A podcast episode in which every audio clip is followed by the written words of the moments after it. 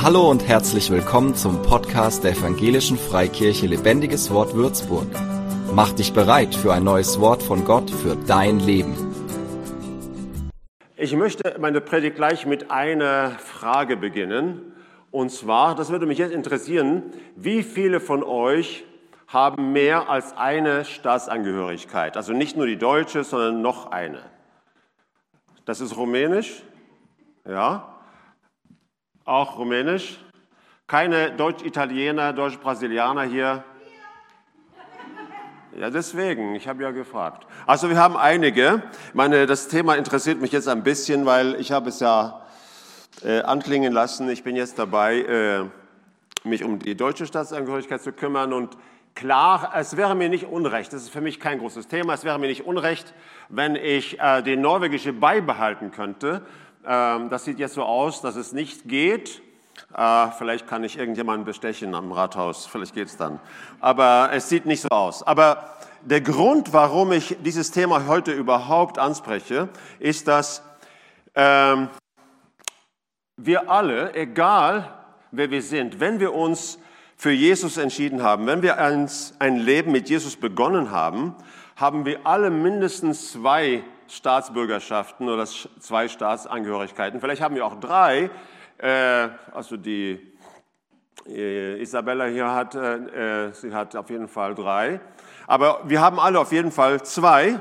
Zwar eine himmlische, also weil wir Bürger des Himmels sind, und eine irdische sozusagen, eine, äh, unsere Staatsangehörigkeit auf Erden. Und äh, über diese Thematik möchte ich heute ein bisschen mit euch sprechen. Ich komme hauptsächlich auf unsere Staatsangehörigkeit hier auf Erden zu sprechen, aber trotzdem möchte ich im Ausgangspunkt über beide Staatsangehörigkeiten sprechen. Und zunächst mal, ja, können wir die erste Folie sehen, haben wir schon, doppelte Staatsbürgerschaft, wie im Himmel, so auf Erden.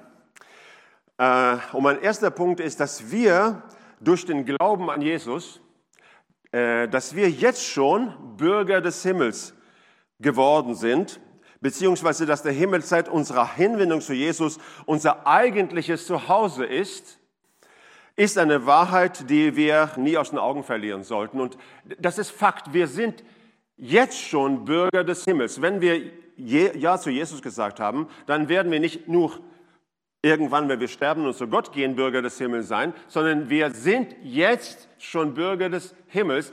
Der Himmel ist jetzt schon mein geistliches, mein wichtigstes Zuhause. Also das finde ich ist eine, eine Wahrheit, die es wichtig ist, dass wir nicht vergessen, nicht aus den Augen verlieren. Und zwar möchte ich da zwei Bibelstellen mit euch anschauen. Das erste ist hier in Philipperbrief Kapitel 3. Da kommt es klar zum Ausdruck.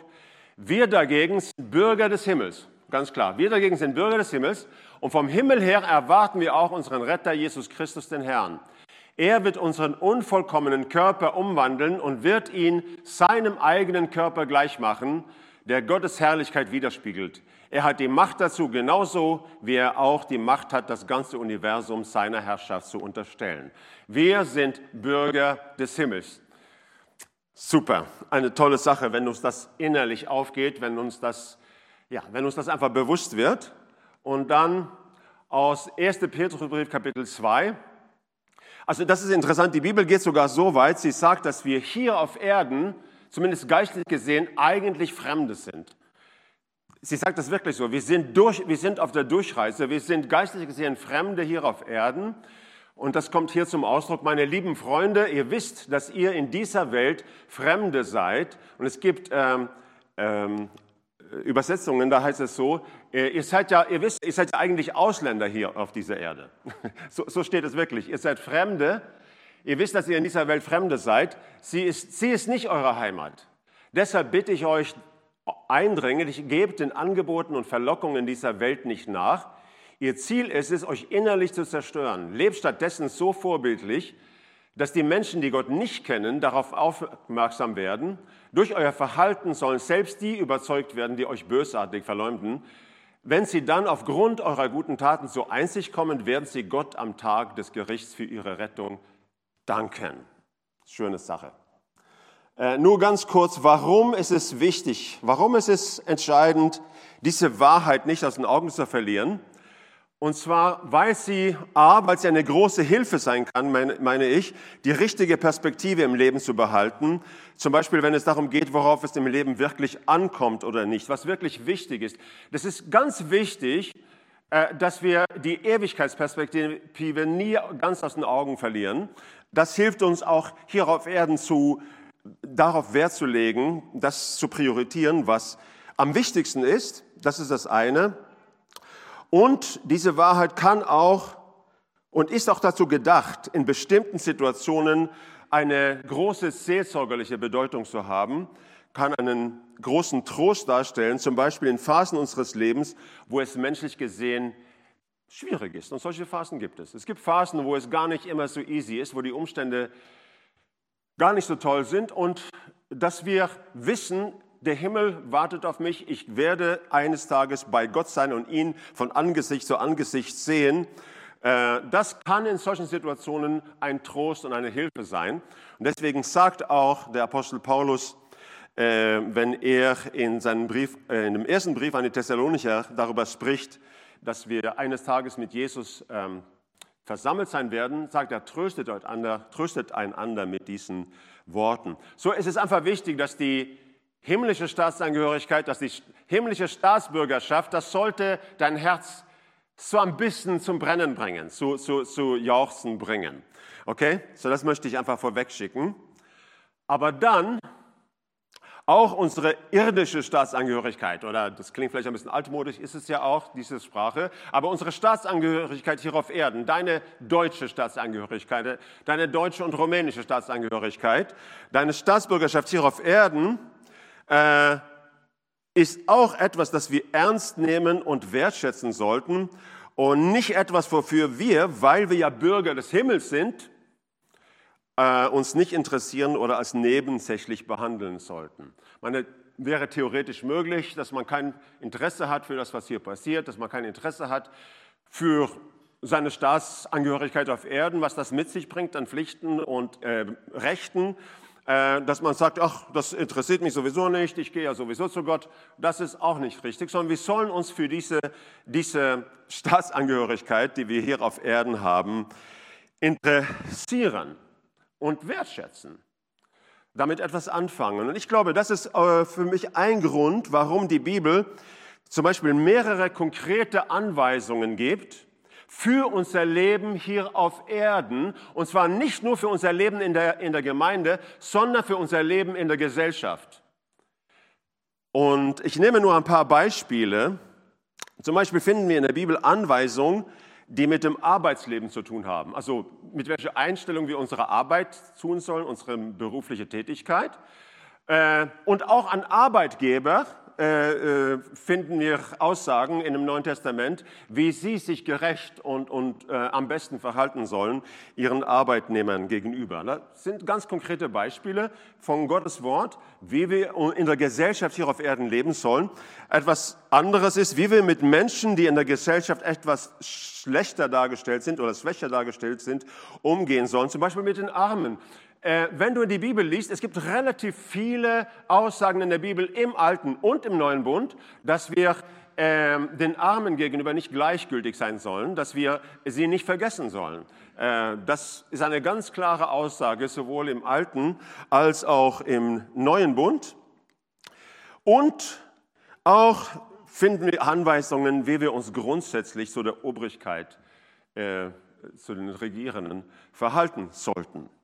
Und äh, meine Überzeugung ist, dass äh, inwieweit wir auch diese Anweisungen Gottes zu Herzen nehmen und als Glaubensausrichtung annehmen, im Vertrauen darauf, dass Gott uns hilft, äh, uns danach zu verhalten, inwieweit wir diese Aussagen Gottes beherzigen und als Ausrichtung annehmen, beeinflusst auch, in welchem Umfang wir Salz und Licht sind in dieser Welt.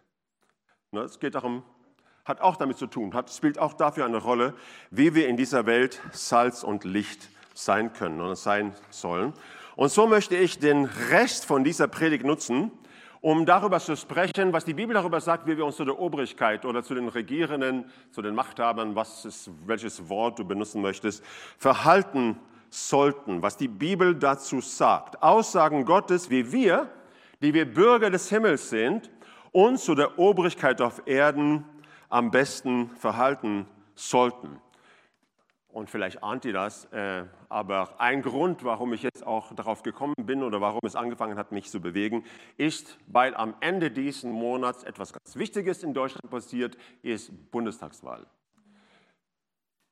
Und das sollte uns als Christen interessieren. Also hat mit uns zu tun, hat mit unserer Gesellschaft zu tun. Ähm, es ist nicht Gottes Wille, dass wir uns dafür gar nicht interessieren. Also die grundsätzliche Aussage des Wortes Gottes in diesem Punkt, wenn es darum geht, wie wir uns zur Obrigkeit verhalten sollen, ist diese Obrigkeit ist eine Einrichtung Gottes und als eine Einrichtung Gottes sollen wir die Obrigkeit respektieren und ehren. Und äh, da nehme ich zwei Worte aus dem Neuen Testament. Ähm, dazu. Es gibt äh, noch ein oder zwei andere Bibelstellen, aber die sind fast wortgleich alle, deswegen nehme ich nur die zwei. Da heißt es hier, ordnet euch den staatlichen Gewalten unter, denn das entspricht dem Willen Gottes. Es sei dem König als Staatsoberhaupt oder den Beamten, die er ernannt hat. Das kann man natürlich sagen, ja, in Deutschland haben wir keinen König, aber das gilt nicht, das Argument. Ne? Also in Norwegen haben wir König, aber er hat nichts zu sagen. Er ist nur ist nur äh, Schmuckgegenstand, hätte ich fast gesagt, hat nur repräsentative Funktion. Ne?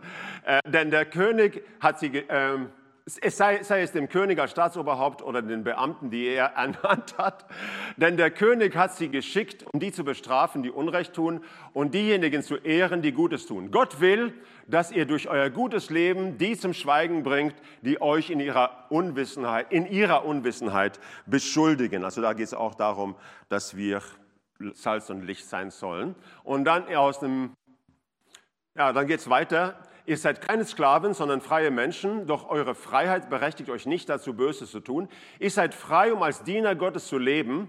Achtet alle Menschen, liebt eure Geschwister im Glauben, fürchtet Gott, erweist dem König Respekt. Ich finde das so schön, diese kurze, prägnante Sätze äh, kann man sich sehr gut merken.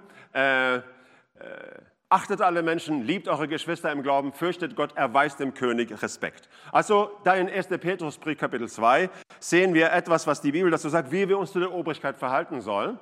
Und auch in Titusbrief Kapitel 3 heißt es, erinnere die Christen daran, dass sie sich den regierenden und staatlichen Behörden unterzuordnen haben. Sie sollen die Gesetze des Staates befolgen und jederzeit bereit sein, Gutes zu tun. Kein Christ darf gehässig über andere reden oder gar Streit suchen. Er soll vielmehr jedem freundlich und liebevoll begegnen. Ah, ist nicht immer so easy, ne? aber das ist zumindest das, was Gott sagt. Hey, äh, das soll eure Richtung sein. Ich weiß nicht, wie es euch geht, wenn ihr das hört. Ähm, es geht ganz klar, wir sollen die, der Obrigkeit ehren, respektieren und grundsätzlich auch gehorchen, steht ja da, die Gesetze. Und ich habe mir die Frage gestellt und ich erlaube mir die Frage, weil ich glaube, es ist wichtig, sie unterschwellig schwingt sie mit. Bedeutet diese Aussage der Bibel, dass wir der Obrigkeit sozusagen in allem oder bedeutet das, dass wir der Obrigkeit in allem gehorchen sollten? Das heißt bedingungslos und egal, welche Gesetze, Verordnungen beschlossen werden? Fragezeichen. Und ich denke, äh, es ist uns allen klar, dass es in dieser absoluten, totalen Form, also ohne Ausnahmen, nicht gelten kann. Ich werde das auch theologisch begründen. Aber das ist die grundsätzliche Richtung. Aber in dieser absoluten Form kann es natürlich nicht so gemeint sein. Äh, warum? Das würde bedeuten, dass Martin Luther Gott ungehorsam war, als er vor 500 Jahren auf dem Reichstag in Worms es ablehnte, seine Schriften zu widerrufen. Ich habe am 18. April hier diesen kleinen Film äh, aus dem Lutherfilm, äh, diesen Ausschnitt aus dem Lutherfilm gezeigt, wo er sagt, ich kann nicht, ich, mit meinem Gewissen, ich kann es nicht vereinbaren, meine Schriften zu widerrufen. Äh, wenn was da steht, bedeuten sollte, es gibt keine Ausnahme. Man muss in jedem Fall immer, egal welche Verordnungen da sind, der Obrigkeit folgen. Dann war Martin Luther in dieser Situation Gott ungehorsam. Denn Martin Luther war nicht nur mit der kirchlichen Autorität in Konflikt, sondern auch mit der weltlichen Autorität. Ich weiß nicht, ob ihr euch daran erinnern könnt, auf diesem Reichstag zu Worms war auch der Kaiser äh, Karl V. Und es war der Kaiser, also die weltliche Autorität, die kurz nach diesem Reichstag äh, äh, Luther als äh, vogelfrei, als rechtslos erklärt hat. Jeder konnte ihn töten und konnte dafür nicht belangt werden. Ne? Also ist eigentlich recht logisch, denke ich. Äh, aber ich finde es richtig, jetzt trotzdem, ich finde, wir müssen ein bisschen differenzieren. In dieser totalitären Form, wenn es in dieser absoluten Form gelten würde, würde auch der Prophet Daniel Gott ungehorsam gewesen sein, als er sich über die königliche, königliche Verordnung hinwegsetzte, die es verbot, 30 Tage lang zu einem anderen Gott als zum persischen König zu beten. Das haben sie ja extra so in die Wege geleitet und jetzt haben wir ihn.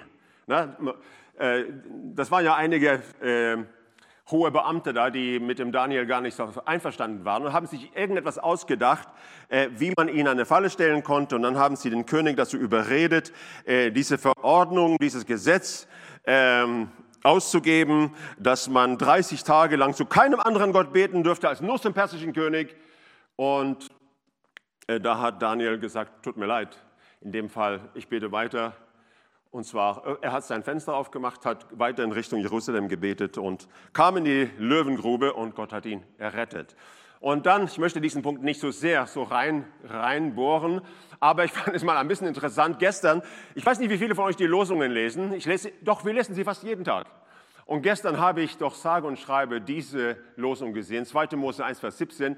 Aber die Hebammen fürchteten Gott und befolgten den Befehl des ägyptischen Königs nicht sie ließen den Jungen, die Jungen am Leben. Und die Situation, denke ich, ist vielleicht den meisten bewusst, worum es geht. Es war damals, wo der König von Ägypten oder der Pharao äh, sich Gedanken gemacht hat, wie kann ich es verhindern, dass äh, die Hebräer, also das jüdische Volk, allzu stark wird und wie kann man das verhindern und dass sie zu viele werden und zu stark werden. Und er hat das zu den Hebammen gesagt, die für die hebräischen Frauen zuständig waren, wenn ein Junge geboren wird, den sollt ihr töten. Also die Mädchen könnt ihr leben lassen, aber die, äh, die Jungen sollt ihr töten. Und dann kommt diese Aussage, aber die Hebammen fürchteten Gott und befolgten den Befehl des ägyptischen Königs nicht. Sie ließen die Jungen am Leben. Und so gibt es auch in der Geschichte Beispiele. Wir kennen den Dietrich Bonhoeffer, der ja aus Gewissensgründen heraus gesagt hat, äh, ich muss etwas deutlicher Stellung beziehen gegen das, was die Nazis machen. Okay, also das sind so, solche Ausnahmen, die es gibt. So in dieser totalen Form, in dieser absoluten Form, äh, dass wir uns der Obrigkeit unterordnen sollen, in dieser totalen, bedingungslosen Form kann es nicht gelten. Äh, und deswegen, ich möchte es äh, versuchen so zusammenzufassen, wie ich meine, dass die Bibel es am besten oder zum Ausdruck bringt, dass wir uns der Obrigkeit unterordnen sollen und das ist die und respektieren und unterordnen sollen, das ist die Aussage der Bibel, das ist die Aussage Gottes, bedeutet A, eine respektvolle Haltung der Obrigkeit gegenüber zu haben, also Menschen, die für das Gemeinwohl Verantwortung tragen, unabhängig davon, ob wir sie gut finden oder nicht. Also diese diesen Punkt, finde ich, ist bedingungslos. Es gibt keinen Grund, es gibt keine Situation, die es rechtfertigt, jemand, der ähm, in der Gesellschaft eine Leitungsverantwortung übernommen hat, respektlos zu begegnen. Okay? Das ist ähm, allgemein. Und ja, es bedeutet auch, dass wir Gesetze, Verordnungen immer befolgen sollten und nicht nur solche, die uns gefallen. Also wir können nicht nach Gutdünken sagen, ja, das, dem befolge ich, dem befolge ich nicht oh, also diese Steuergesetze gefallen mir nicht, also ich bezahle lieber etwas weniger Steuern. Also sorry, so geht es nicht. Das wäre Anarchie. Das ist nicht, was wir haben sollten, sondern das Grundsätzliche ist, wir befolgen die, die, äh, die Verordnungen, die Gesetze. Ausnahmen ist nur, wenn es dazu kommt oder kommen sollte, dass Gesetze, Verordnungen beschlossen werden, die uns daran hindern oder hindern wollen, Gott zu dienen das heißt, Gottes Wort zu praktizieren oder zu verkündigen oder wo ethische Grundwerte mit Füßen getreten werden, wenn zum Beispiel Menschen aufgrund ihrer Hautfarbe diskriminiert werden, dann ist eine Situation da, äh, wo es sehr wohl sogar nicht unbedingt nur erlaubt, sondern sogar teilweise notwendig sein kann oder manchmal notwendig sein kann zu sagen, hier müssen wir Gott mehr gehorchen als Menschen. Und dann denkst du vielleicht, naja, das betrifft uns ja nicht. Jetzt sage ich euch eines, solche Situationen sind gar nicht unbedingt so weit weg, wie wir denken.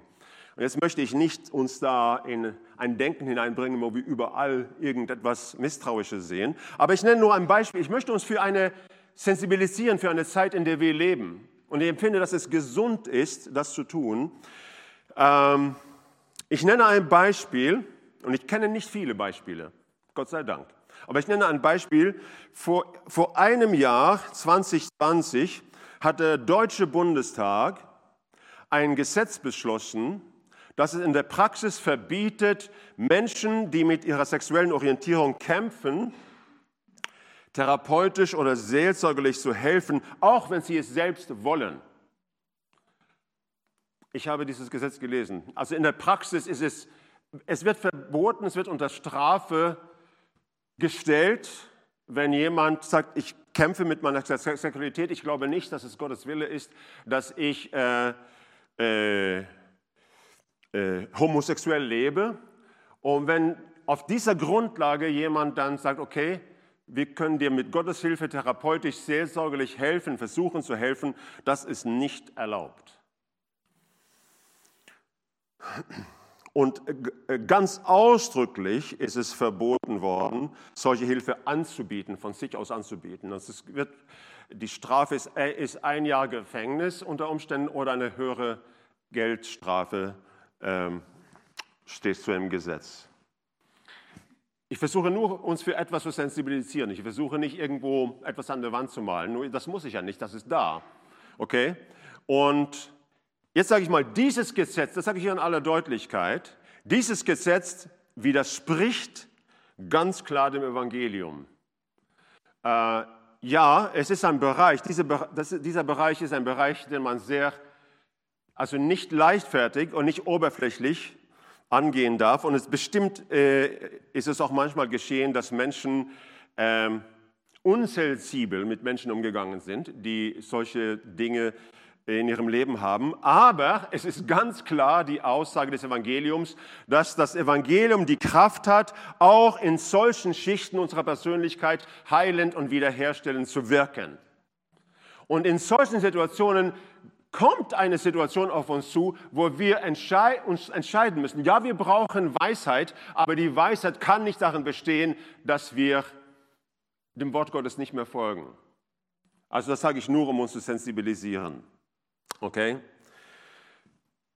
Und in den Stellen im Neuen Testament, wo es betont wird, dass wir der Obrigkeit gehorchen sollen, setzt der Schreiber das finde ich uns helfen, das in Perspektive zu setzen. In den Stellen im Neuen Testament, wo es betont wird, dass wir der Obrigkeit gehorchen sollen, setzt der Schreiber oder die Schrift sehr klar voraus, dass es sich in dem Fall nicht um Gesetze oder Verordnungen handelt, die uns daran hindern wollen, Gott zu dienen oder solche Verordnungen oder Gesetze, die äh, ethische Grundwerte mit Füßen treten, wenn zum Beispiel jemand aufgrund seiner Hautfarbe oder politischen Überzeugung diskriminiert oder benachteiligt wird. Ähm, das ist interessant, es geht ganz klar hervor, genau in diesen Bibelstellen, wo es heißt, ordnet euch der Obrigkeit unter. In dem Zusammenhang macht die Bibel es ganz klar, dass es nicht um solche Situationen geht. Und zwar, jetzt schaue ich mit euch hier, Römer 13, Vers 2 bis 3. Es kommt jetzt sehr klar zum Ausdruck. Wer sich daher der staatlichen Gewalt widersetzt, stellt sich gegen die von Gott eingesetzte Ordnung und wird zu Recht bestraft werden. Klar. Denn wer, und dann kommt es, denn wer Gutes tut, hat von den Regierungen nicht zu befürchten, das hat nur der, der Böses tut. Wenn du also nicht in Furcht vor der Regierung leben willst, dann tue Gutes und du wirst von ihr gelobt werden. Er definiert hier eine Situation, dass, äh, die da ist, dass eine Regierung äh, nicht von jemand verlangt, seinen Glauben nicht zu leben oder äh, Verordnungen in die Wege leitet, wodurch Menschen aufgrund zum Beispiel ihrer Hautfarbe äh, benachteiligt werden. Deswegen, ich kann nicht sagen, dass der Martin Luther King, wo er in den 60er Jahren zum Beispiel in Amerika im letzten Jahrhundert ähm, gewaltlos, aber protestiert hat gegen die Rassentrennung, ich glaube nicht, dass das falsch war, sondern ich glaube, dass, dass, da hat er dafür eine Berechtigung gehabt. Okay, nur dass wir das wissen. Und auch wenn es eigentlich eine Binsenweisheit ist, wir die Obrigkeit respektieren und uns auch ihr im richtigen Sinn unterordnen sollen, bedeutet nicht, dass es falsch ist, besonders dann nicht, wenn wir eine Grundhaltung des Respekts bewahren, eine bestimmte Politik zu hinterfragen. Ich meine, wo kommen wir daher, wenn wir nicht mehr hinterfragen dürfen? Äh, und sich mit demokratischen Mitteln für eine andere aus unserer Sicht bessere Politik einzusetzen. Das ist in einer Demokratie, ehrlich gesagt, Selbstverständlichkeiten. Unterordnung bedeutet nie Kadavergehorsam und keine Meinung zu haben. Es bedeutet Respekt und da, wo es meinem Gewissen nicht verletzt, soll ich auch immer bereit sein, mich unterzuordnen und Dinge zu befolgen. Und sagst du, du sprichst ja echt über Politik hier heute. Ich spreche eigentlich über das, was Gott sagt. Ich spreche über Situationen, die in diesem Leben uns begegnen. Okay, das ist eine, vielleicht eine etwas differenzierte Sicht. Was heißt es, sich äh, der äh, äh, Obrigkeit unterzuordnen? Und dann einige Worte dazu. Und dann, da geht es besonders dann äh, in Richtung ähm, äh, Bundestagswahl. Einige Worte dazu, wie wir als Bürger des Himmels die Obrigkeit auf Erden im Sinne Gottes zum Guten hin beeinflussen können. Ich finde es eine gute Nachricht. Die Bibel sagt klar oder macht es deutlich, dass wir die Möglichkeit haben, als Bürger des Himmels, wir haben die Möglichkeit, ähm, die Obrigkeit auf Erden, die Obrigkeit, die wir hier auf Erden haben, im Gottes Sinne oder zum Guten hin zu beeinflussen. Und ich habe einfach gedacht, ey, wenn Gott mir eine Möglichkeit gibt, etwas Gutes zu bewirken, etwas in die richtige Richtung zu beeinflussen, dann sollte ich unbedingt diese Möglichkeit nutzen. Und ich nenne das zwei Dinge. Das eine liegt vielleicht auf der Hand. Ähm, da sind wir jetzt. Äh, dadurch, dass wir uns bei Wahlen unser Stimmrecht benutzen oder gebrauchen, äh, wie gesagt, das ist eine Möglichkeit, die Gott uns gegeben hat und die wir nutzen sollten. Äh, und auch wenn es stimmt, dass es nicht immer so einfach ist zu wissen, was man wählen sollte, vielleicht haben einige jetzt schon Kopfschmerzen, wen soll ich wählen? Andere haben keine Kopfschmerzen vielleicht, aber das ist ganz verständlich. Äh, sollten wir trotzdem, auch wenn es nicht immer so einfach ist, nach bestem Wissen und Gewissen versuchen, uns ein Bild davon zu machen, welche Politik aus unserer Sicht für das Land am besten ist und der Partei, den Politikern unsere Stimme geben, die dem, was wir für richtig halten, am nahesten kommen. Das sollten wir tun, aus meiner Sicht. Man, es, ist also, es ist auch freiwillig, ne? aber ich finde, wenn Gott uns eine Möglichkeit gegeben hat, sollten wir sie nutzen. Äh, nicht nur uns zu beklagen über das, was geschieht, sondern da, wo Gott uns eine Gelegenheit gegeben hat, Einfluss zu nehmen, sollten wir das tun. Und klar, ich denke, als Christen werden wir auch ein besonderes Augenmerk darauf haben, wie es mit dem Verhältnis zu biblischen Werten aussieht. Und das ist auch nicht immer so einfach zu beurteilen. Es gibt keine perfekte Partei, es gibt keine perfekte Politiker.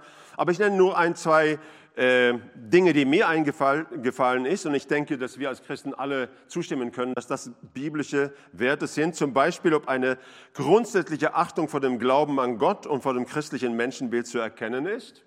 Das ist zum Beispiel eine, etwas, wo ich sage, das sollte man darauf schauen wie es, wie es mit dem Respekt vor dem Leben aussieht, also dem Geborenen und dem Umgeborenen, und inwieweit das biblische Bild von Ehe und Familie, wie das, ob, ob das überhaupt einigermaßen ernst genommen wird oder ob darüber nur gelächelt wird.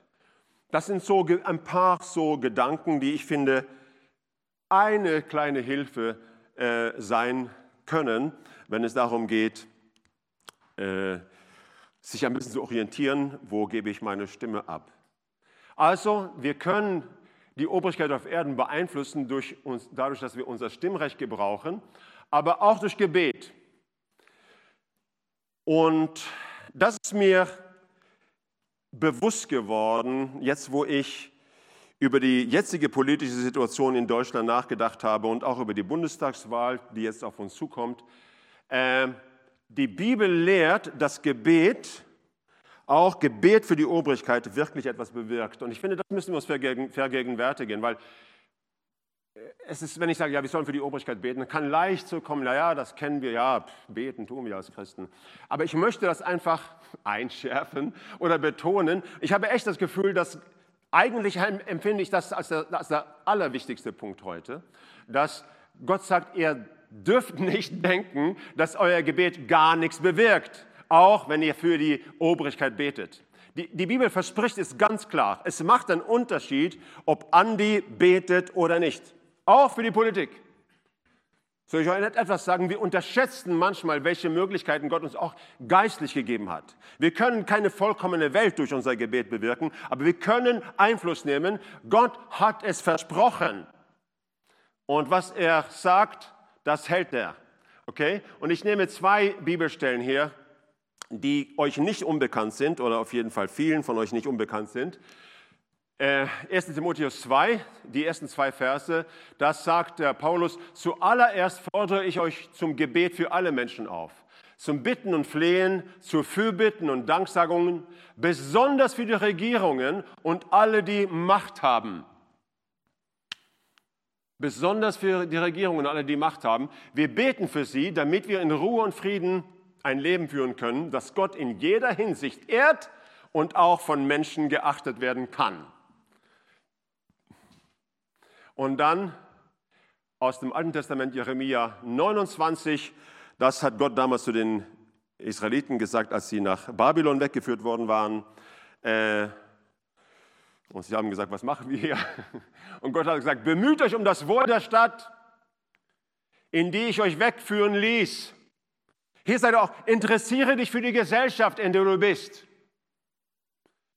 Und betet für sie, wenn es ihr gut geht, wird es auch euch gut gehen. Gott sagt, es wird einen Unterschied machen, ob wir beten oder nicht. Also das ist mir so neu spürbar geworden, deutlich geworden, wo ich das mir vor Augen geführt habe.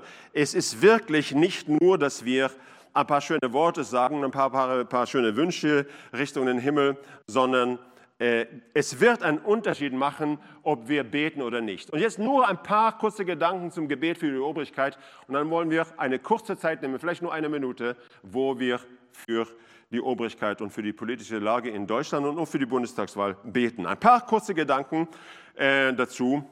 Gebet für die Obrigkeit. Erstens, da ist ein, das ist ein neuer Gedanke, der mir gebe ich zu, oder ich war mir äh, in diesem in diesem Ausmaß mir dessen nicht bewusst. Ähm, ich hatte es nicht so auf dem Radar. Also Gebet für die Obrigkeit, das heißt für Menschen, die in der Gesellschaft eine spezielle Verantwortung tragen, sollte eigentlich etwas sein, das wir als Gemeinde Jesu in einer gewissen Regelmäßigkeit tun und nicht nur, wenn Wahlen bevorstehen. Jetzt stehen ja Wahlen bevor. Und das ist auch ein Grund, warum mir das eingefallen ist. Äh, ne? Und es ist auch richtig, dass wir bevor Wahlen beten. Aber es sollte eigentlich etwas sein, was in gewisser Regelmäßigkeit von der Gemeinde Jesu getan wird für alle, die in leitenden Positionen in der Gesellschaft sind oder die in Regierung sind. Und dann kam mir ein, ein Beispiel, das uns hilft, vielleicht das sofort zu verstehen, warum es so ist. Ich habe mir diese Situation oder diese Situation kam mir in den Sinn. Wie, wie wäre es, wenn eine Gemeinde einen neuen Pastor sucht? Sowas kommt ja vor. Und äh, dann sagen sie, ey, wir müssen jetzt beten, wir brauchen einen neuen Pastor und jetzt, dass Gott uns den richtigen Mann, die richtige Frau schenkt und man betet und irgendwann findet man die Person, man ist sich einig und die Person wird gewählt und eingesegnet und dann sagen sie, ja, jetzt brauchen wir nicht mehr für ihn zu beten, jetzt haben wir den richtigen.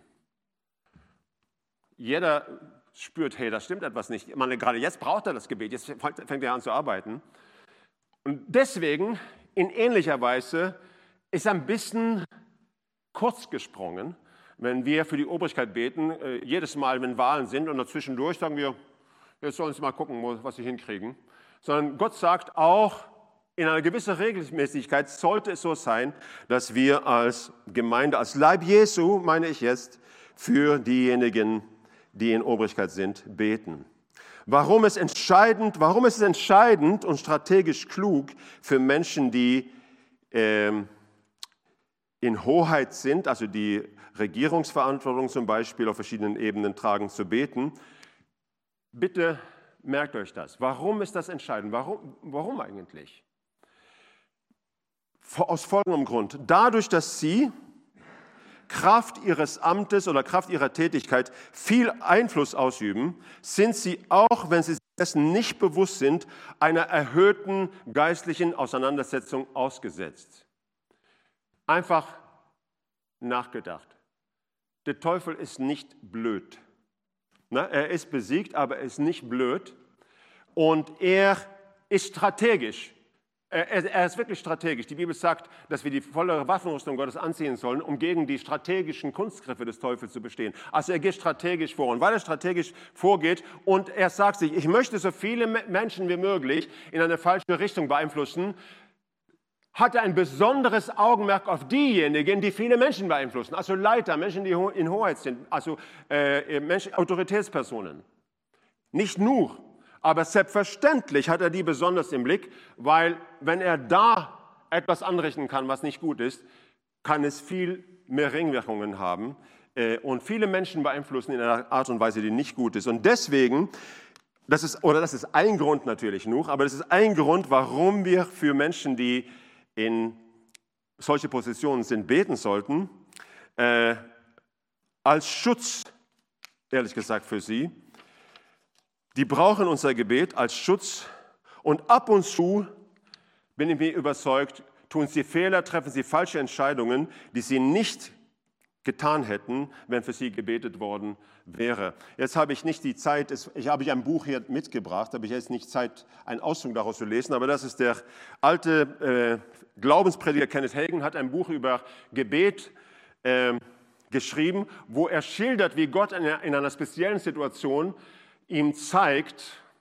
ähm, dass gewisse negative Einflüsse dabei waren in der Gesellschaft, damals war in Amerika, äh, sich auszubreiten. Und dann sagt er, äh, das habe ich dir schon vor zehn Jahren gezeigt.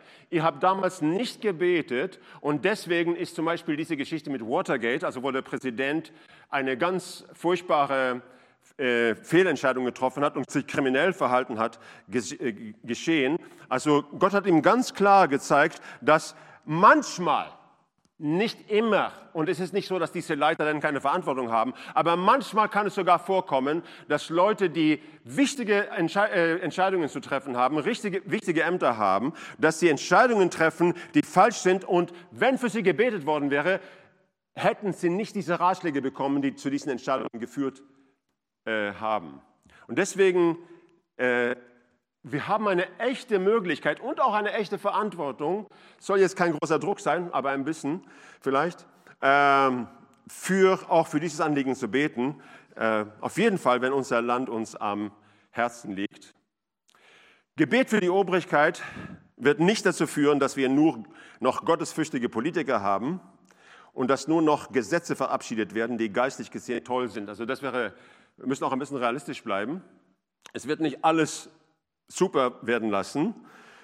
Äh, das, darum geht es nicht, aber Gebet kann und wird dazu führen, dass Anliegen Gottes mehr Einfluss und Raum bekommen und dass bestimmte negative Einflüsse Anliegen und Anliegen mehr zurückgehalten werden. Und letzter Punkt, wir sollten nicht nur dann für die Obrigkeit beten, wenn Leute an der Macht sind, die wir ganz toll finden, glaube ich, habe ich schon gesagt, Tatsache ist, auch wenn eine Person, die ganz offensichtlich nicht gottesfürchtig ist, ein wichtiges politisches Amt bekommen sollte, kann Gebet und Fürbitte ein Einfluss zum Guten hin sein.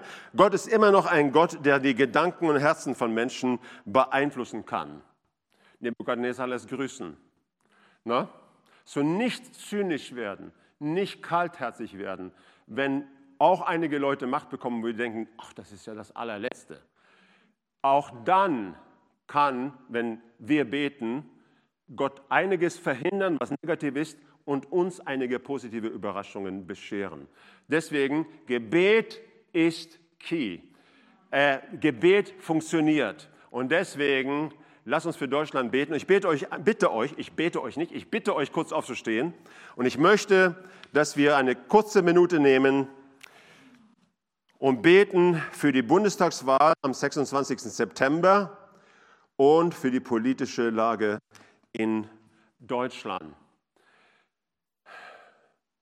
Wir haben jetzt im, im, Frühling oder bis zum Sommer, wo Donnerstagvormittag immer hier gebetet wurde, haben wir ab und zu, ab und zu dafür gebetet.